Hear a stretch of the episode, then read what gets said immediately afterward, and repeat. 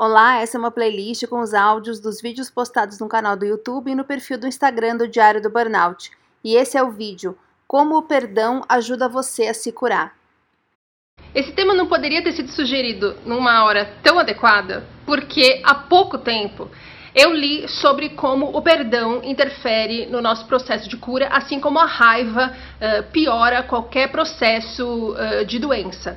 Se eu tivesse lido isso há alguns meses atrás, eu não sei se eu teria dado atenção, porque eu não achava que houvesse conexão, achava que era coisa de gente muito maluca, muito holística. Só que eu me interessei, acho que as coisas chegam pra gente no momento em que a gente tá pronto. E aí eu fui ler e me identifiquei totalmente. Inclusive, comecei a fazer meditações e afirmações da Louise Hay. Eu vou deixar aqui no descritivo o link dos dois livros que eu li dela e peguei essas afirmações justamente desses livros. E tem também um vídeo de meditação que ela sugere que não está no livro. Eu também vou deixar o, o link aqui no, no descritivo. Nossa, me enrolei agora. Uma pesquisinha rápida que você fizer na internet, você já vai ver como os, as nossas emoções interferem positiva ou negativamente em qualquer processo de doença e de cura. E se você não acredita nisso, se você acha que isso é balela, se me desculpe, mas você não entendeu nada do seu burnout. No caso do burnout especificamente, não tem como a gente não concordar com isso, porque o burnout é o ponto máximo do estresse. E o estresse é o quê? O estresse é totalmente emocional. Simplesmente o seu burnout foi causado pelas emoções, pela sua forma de pensar, pela sua forma de sentir e lidar com as coisas.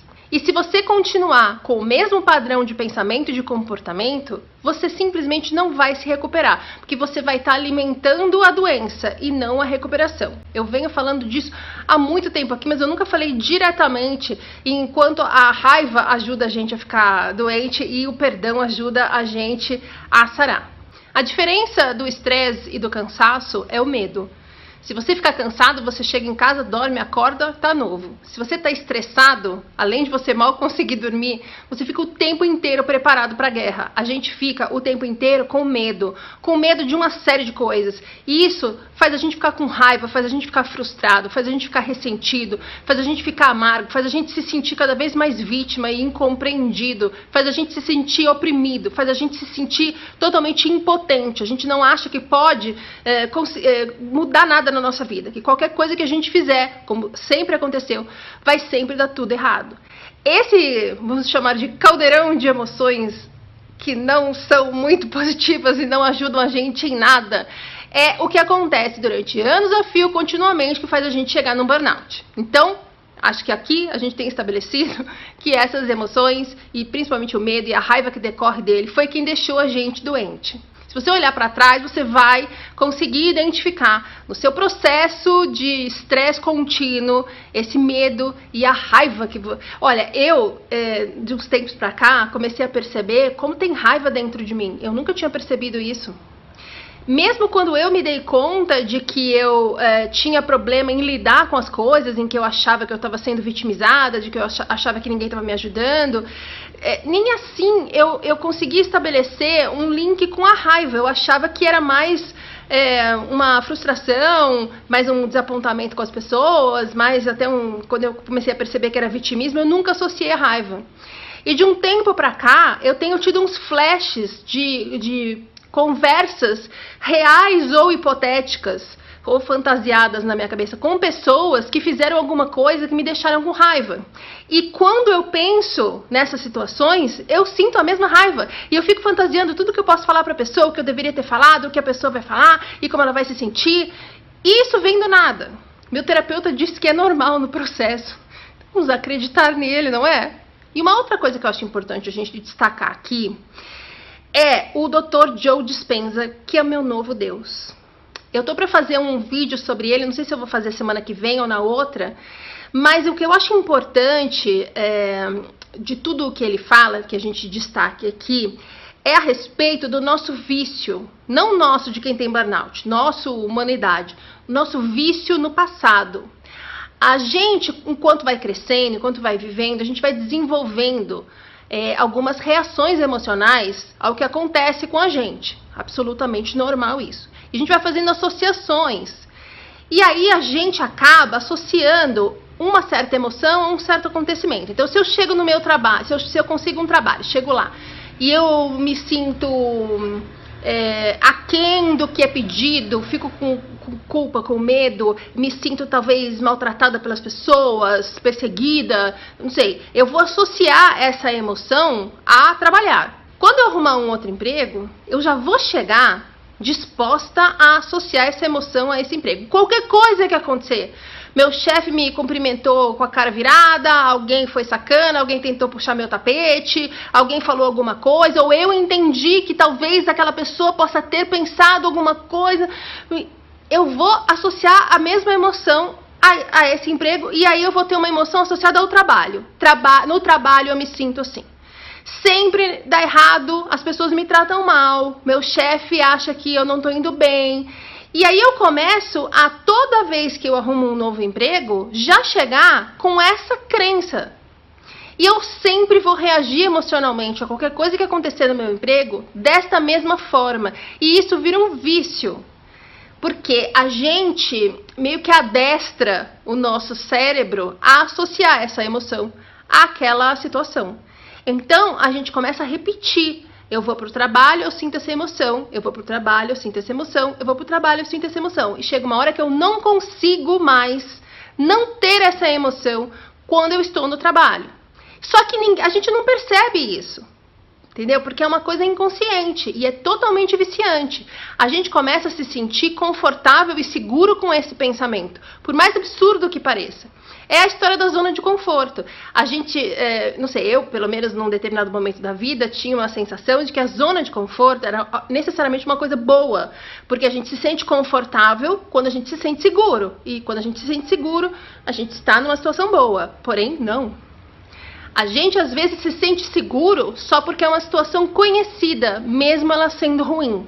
A gente tem ali uma sensação de que a gente já sabe o que pode dar errado, de que a gente já sabe o que vai acontecer, e isso dá uma segurança idiota pra gente. E é a mesma coisa dessa reação emocional que a gente tem às coisas que a gente vive.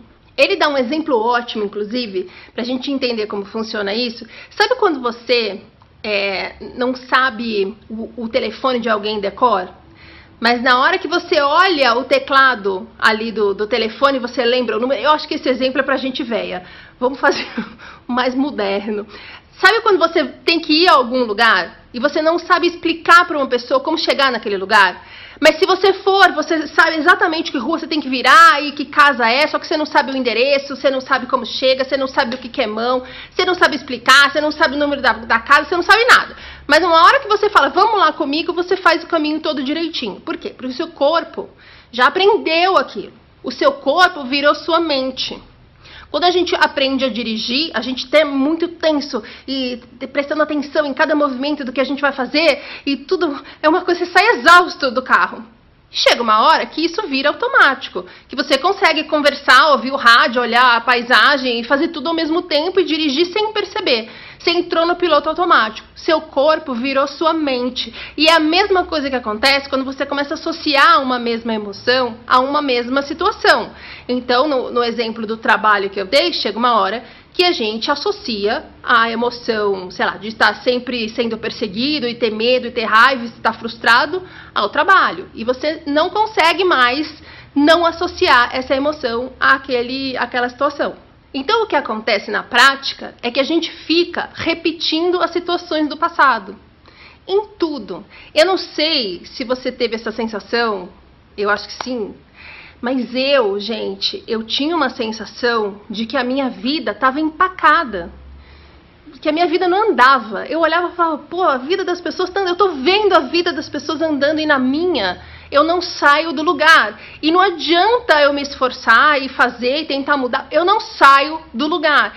E eu associava isso às coisas que não eram minhas. Então, a, as pessoas, as empresas, a qualquer coisa, porque eu na minha cabeça estava me esforçando e dando o máximo de mim para mudar aquela situação, mas as coisas não estavam dando certo não só demorou para eu entender que isso tem tudo a ver com a forma que a gente pensa, como demorou muito para eu aceitar. Eu tinha uma relutância imensa de aceitar qualquer coisa que não fosse racional. É, qualquer coisa ligada à lei da atração e a pensamentos, eu já falava, ah, lá vem esse povo. Demorei muito para entender como funciona e demorei muito para aceitar. Por isso que eu acho que o Dr. Joe Dispenza é um, cara bacana, porque ele explica para você cientificamente. Ele não, não vai te explicar que nem o filme do segredo. Que, ah, ele vai te explicar cientificamente e vai sugerir como fazer para mudar. Vou fazer um vídeo sobre esse livro dele que eu li e eu agora acabei de comprar outro, só que ainda não comecei, mas se for bacana, faço também. Meu novo Deus. E o que, que o perdão tem a ver com tudo isso? Tem tudo a ver. Porque quando a gente não perdoa, quando a gente culpa alguém, ou quando a gente se culpa por alguma coisa, e quando a gente não consegue perdoar a pessoa, ou não consegue se perdoar, a gente está fazendo o quê?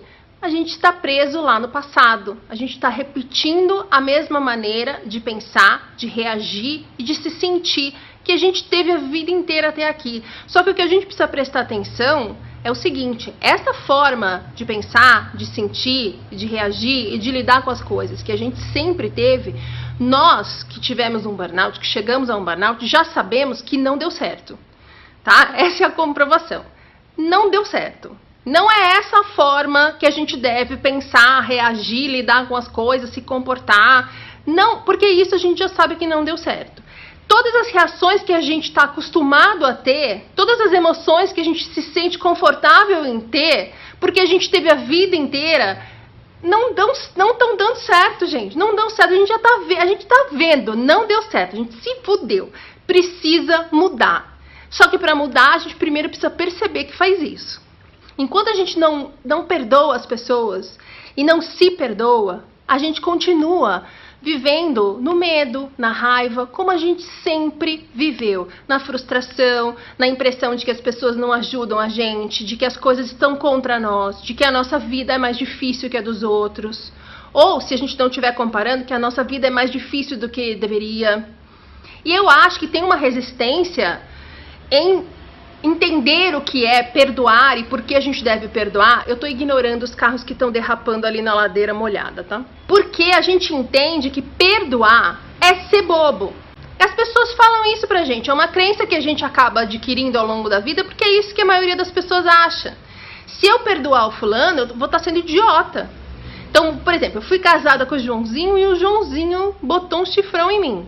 Se eu perdoo o Joãozinho, a, a, ideia de perdoar o Joãozinho na minha cabeça, o que, que ela vai já me mostrar? É, eu sendo imbecil, porque o cara me chifrou e eu tô sendo a bobona que fala que tudo bem, sem querer me vingar, sem falar mal dele, sem ir para cima, sem é, tentar esclarecer, sem falar poucas e boas para ele. Eu vou pegar os exemplos que a gente vê por aí das mulheres que perdoam e continuam um relacionamento. Gente, essa semana saiu a, reportagem de uma mulher que o, o namorado dela deu sete tiros nela, acertou cinco.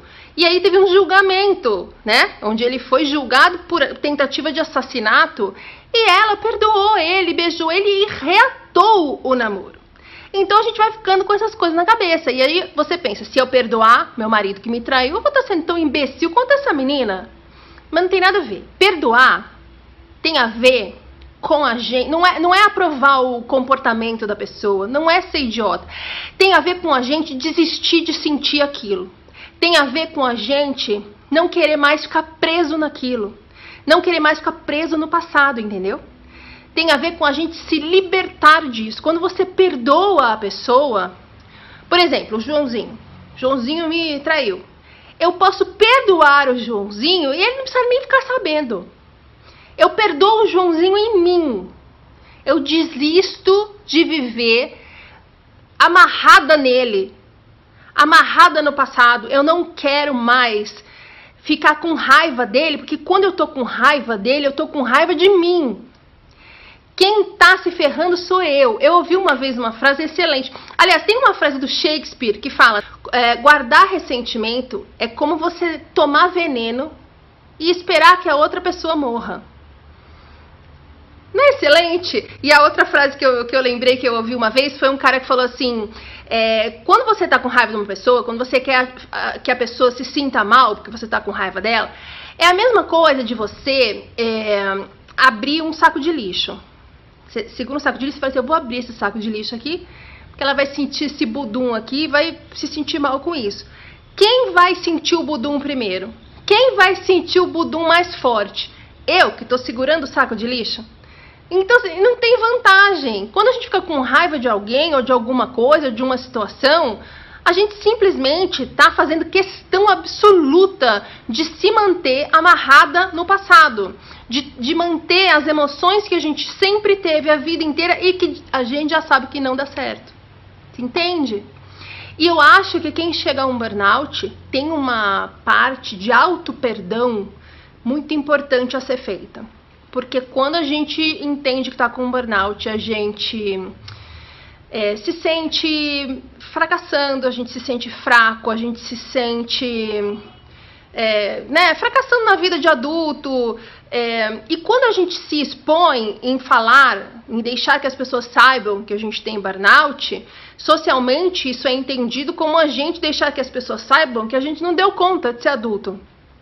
Né? E a gente é é, é, ligado a essa emoção do, do fracasso, de não ter feito as coisas como deveria. Quando a gente começa a entender o porquê da gente sempre ter tido tanto estresse, a gente começa a ver que achar que a gente poderia ter lidado com as coisas de uma outra forma, ter começado a terapia mais cedo, ter saído do trabalho antes, ter, enfim, uma série de coisas. E é muito, muito normal a gente se culpar. Tanto que a gente pede desculpa às vezes, por não poder ir num lugar porque está com fadiga, de não poder pegar um trabalho X porque aquilo virou trauma, a gente pede desculpa, como se o errado fosse a gente. Então a gente se sente culpado. E se sentir culpado é o que? É estar amarrado no passado. Quando a gente tem um burnout, a gente precisa se reinventar para que a gente possa se curar. E se reinventar significa mudar a pessoa que você é. Nós vamos passar a ter uma nova personalidade.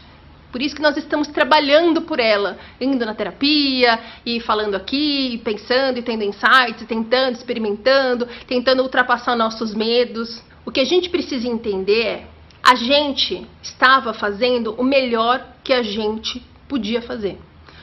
Com os recursos mentais que a gente tinha, com os recursos emocionais que a gente tinha, com a consciência que a gente tinha, não importa. A gente, a gente e todo mundo está sempre fazendo o melhor que é possível fazer. Então não tem por que você se sentir culpado. Você precisa se perdoar. Porque na hora que você se perdoar, você vai se desamarrar desse passado e vai começar a construir seu futuro. Que é esse o objetivo de qualquer um de nós aqui. Se desamarrar do passado, se desamarrar da pessoa que a gente era, a pessoa estressada, a pessoa que tinha dificuldade em lidar com uma série de coisas, que não sabia lidar com pressão, que não sabia lidar com expectativa, que não sabia lidar em falar não, que não sabia lidar em, em, com o fato de algumas pessoas não gostarem dela, que não sabia lidar com as coisas que faz não serem perfeitas, que não sabe lidar, não sabia lidar com nenhum tipo de rejeição. A gente está deixando de ser essa pessoa. E para deixar de ser essa pessoa, a gente precisa se perdoar e perdoar qualquer pessoa que tenha causado qualquer tipo de ressentimento em você. Uma vez eu fui no. Eu frequentava um centro espírita em Moema, aqui em São Paulo, e o cara tava falando para 80 pessoas sobre perdão. E eu lembro que tinha uma moça na primeira fileira, se eu tava mais no fundo, que na hora que ele falou que a gente precisa perdoar as pessoas, ela não se controlou. Ela precisou interromper o homem, interromper todo mundo, na verdade, para falar: não, não, eu não perdoo. E a mulher ficou fazendo discurso. Ela tava com uma raiva tão gigantesca, tão gigantesca, tão gigantesca, que ela não conseguia se controlar. Tiveram que tirar a mulher da sala, porque ela não conseguia parar de falar o que tinha acontecido e como ela não ia é, ser idiota de, de, perdoar, porque se ela perdoasse, ela, ela estaria sendo conivente, entendeu? Então, o entendimento do perdão que a gente tem é muito errado.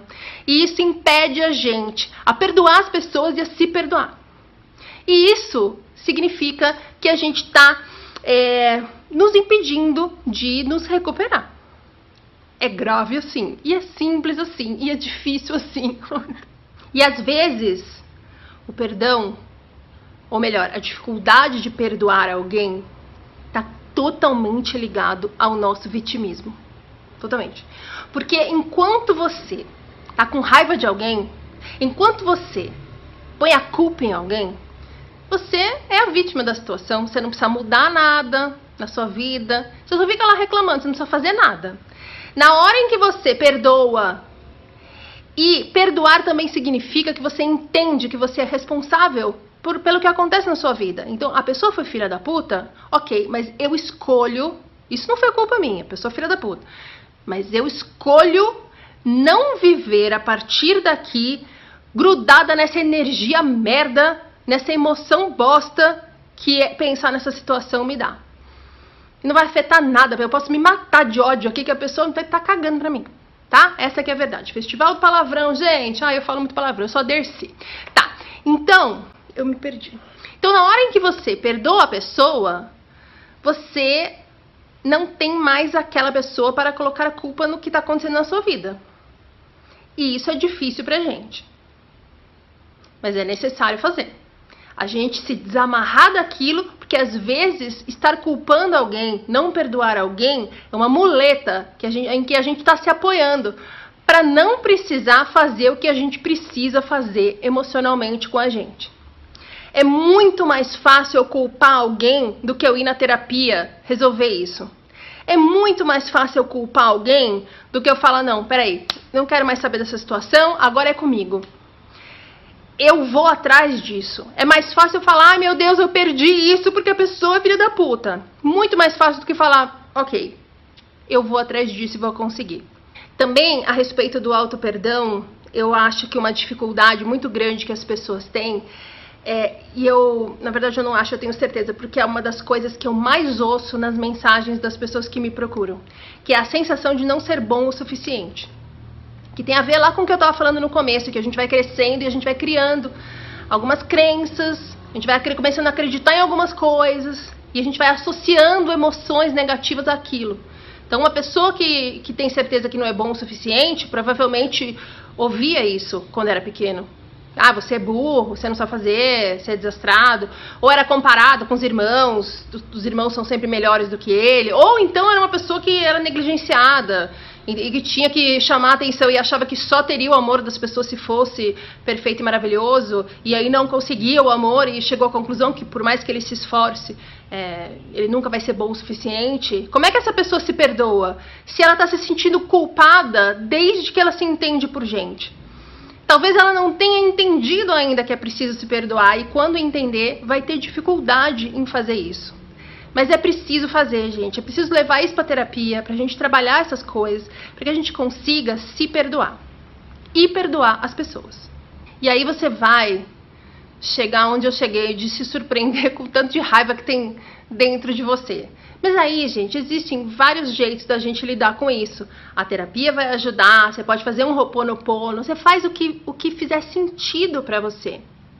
A Louise Hay propõe um exercício que parece idiota, e você vai se sentir idiota nas primeiras vezes, nas primeiras vezes que você fizer, é, que é dificílimo para a maioria das pessoas. Ela conta, ela dá exemplos, ela conta coisas que ela ouve das pessoas, ouvia, né, que ela já morreu, das pessoas que ela atendia. Tem gente que, bom, deixa eu contar primeiro como é o exercício. É, é um exercício simples. Você se olha no espelho, você se olha nos seus olhos no espelho e você fala, fulano, seu nome, no caso eu, Roberta. Roberta, eu te amo, eu te amo muito. Gente, eu me senti uma imbecil fazendo isso. Ela disse que tem gente que joga o espelho longe, fica com raiva, que não consegue falar. É, é, é aí que a gente percebe como a gente é, fica se criticando o tempo inteiro, se culpando o tempo inteiro. E se a gente não entende isso, a gente não consegue mudar. E se a gente não muda isso, gente, nós não vamos conseguir sair dessa. Faz parte dessa recuperação do burnout a gente conseguir se perdoar e perdoar os outros. Então, para se perdoar, ela propõe é, uma das coisas, é, esse exercício, e eu acho que esse exercício é bom para a gente ver a dimensão da, das nossas emoções em relação a nós mesmos, porque a gente não para para pensar nisso, porque dói. Então, é legal fazer. Tem isso lá nesses livros que eu coloquei aqui no descritivo. É difícil a gente olhar nos nossos olhos e falar que a gente ama a gente porque a gente não se perdoou. Porque a gente se culpa por estar na situação em que a gente está. Então é preciso que você entenda que não é sua culpa nem de ninguém. E aí você precisa perdoar você e qualquer pessoa que gere qualquer tipo de ressentimento em você. Uma frase que tá, acho que na, não sei se é no, não, não é no, deve ter no livro também, mas que tá nessa meditação que tem o link aqui também, que tá me ajudando muito, que é o seguinte: eu perdoo você por você não ser como eu gostaria que você fosse. Às vezes, eu tô falando com alguém e sinto raiva da pessoa, me irrita, eu imediatamente penso: eu perdoo você por você não ser como eu gostaria que você fosse. E isso faz a raiva ir embora. Porque quando você consegue entender que a pessoa está fazendo o melhor dela, que ela também teve uma criação cheia de crenças negativas, que ela também tem dificuldades, que ela também tem problemas, que ela também está se sentindo acuada, oprimida. Na hora em que você compreende isso, você sente compaixão. E aí não vem a raiva não significa que você vai achar, vai passar a, a, admitir qualquer coisa que venha dessa pessoa. Não é isso. Porque outra coisa que a gente precisa aprender é onde está o nosso limite. Então, ela, eu acho que ela está, de qualquer maneira, sendo ruim para mim, tentando me sacanear, ou sendo negativa, ou chupando minha energia, ou sei lá o quê. Eu vou cortar, mas sem raiva. Eu não vou falar assim, puta merda, eu não vou falar mais com essa mulher. Ô, oh, mulher chata, você não sabe o que ela falou. Não, eu não vou falar mais com ela ou vou evitar falar com ela, porque ela não me faz bem. Ponto. E corta. Não tem por que você ficar amarrado na pessoa. Perdoar, compreender, é você cortar essas emoções do passado em que a gente se viciou e que está deixando a gente doente, ou cada vez mais doente, ou impedindo que a gente melhore. Ou impedindo que a gente melhore na velocidade que a gente gostaria. Todo domingo tem vídeo novo, no meio da semana tem os drops e aos poucos eu vou colocando todos aqui para quem prefere fingir que isso é um podcast. Perguntas, sugestões, dúvidas ou se você precisar de um ombrinho amigo, diariodoburnout@gmail.com e os meus inbox no Instagram e no Facebook estão sempre abertos e eu consigo responder todo mundo. Até o próximo.